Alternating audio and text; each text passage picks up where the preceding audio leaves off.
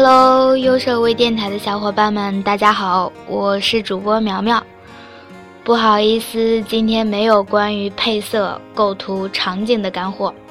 今天想和大家聊点走心的。做设计这么多年啦，你觉得设计师是干嘛的呢？我接触过一些刚学 PS 的同学，他们上来就告诉我，他们很喜欢设计。说真心话，其实我特别怕接这样的话，因为设计水太深了。很多人照着教程画了个图标，建了个模型，就觉得自己入门了。其实到现在，我都不敢对别人说我自己入门了。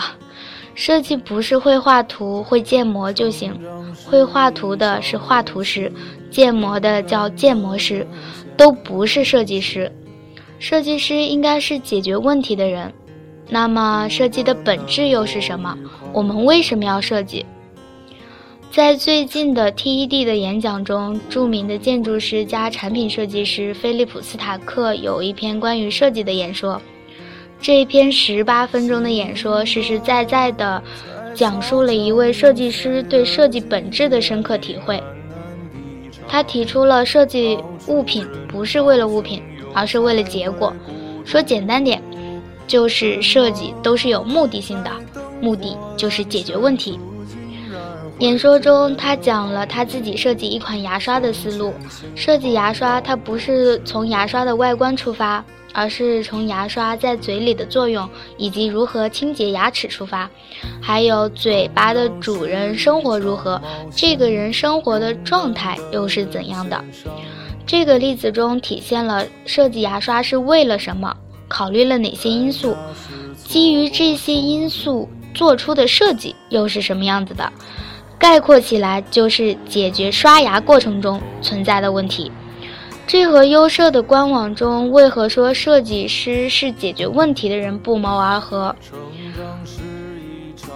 解决问题并不是他要 A 你给 A 就行，而是要挖掘为什么他需要 A。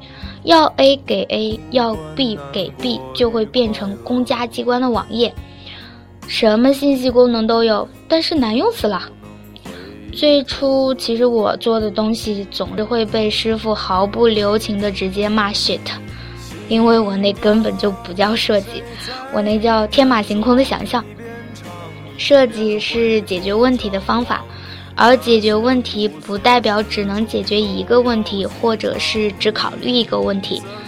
你要建一个网站，那么相应的肯定会有版面的问题需要解决。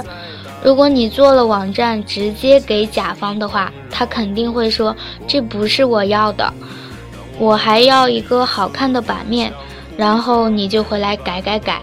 只针对表面问题，没去探讨为什么会有这样的需求，就会变成改不完的轮回。设计是解决问题的方法，但是也要先找对问题才能解决，对吗？零四年有一个非常著名的筷子亚洲饮食文化的调研报告，他们深入的了解了亚洲饮食文化背后所隐藏的问题，而不是仅仅基于表面。不是说你需要一个放垃圾桶的空间，好，我就给你设计一个放垃圾桶的空间，这样是仅仅解决表面问题的设计。他们分析了亚洲厨房的特点、使用垃圾袋的习惯等等，然后设计了一款可以悬挂的垃圾架。以这个报告为基础的设计都非常的成功。为什么是 A？为什么是 B？为什么是 C？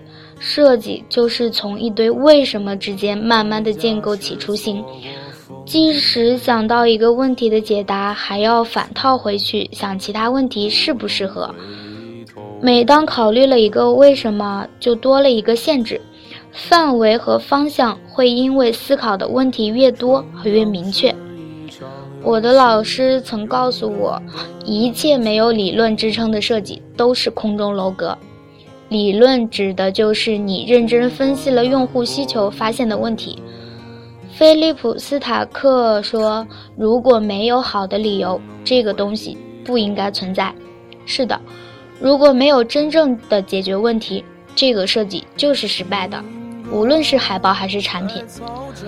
当我们与甲方沟通时，问他想要解决什么样的问题时，不妨多考虑一下，为什么他要这样做？这样做的原因是什么？设计是解决问题的方法，但不只是只解决一个问题的方法。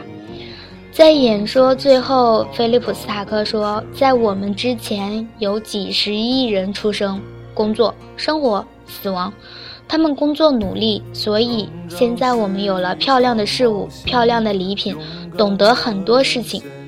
希望再过五十年、六十年。”我们这个时代过去后，我们也可以告诉我们自己的孩子，这是我们的任务，我们完成了，这是我们的故事，过去了。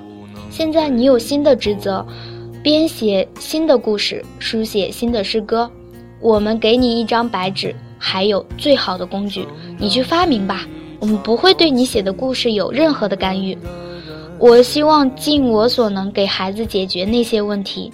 能给他提供最好的工具，让他去书写自己的故事，这是我继续工作的原因。就算只是设计马桶刷。菲利普斯塔克的这段话让我想起了一句话：认真你就输了，但是在设计这里，认真你就赢了。设计是一条漫漫长路，优设微电台和苗苗始终相伴你左右。好啦，今天我们就聊到这里，再见啦，拜拜。长大后不会大笑，也不会再大哭了。从前轻狂绕过时光，让我们彼此分享，互相陪伴吧。一起面对人生这一刻孤独吧。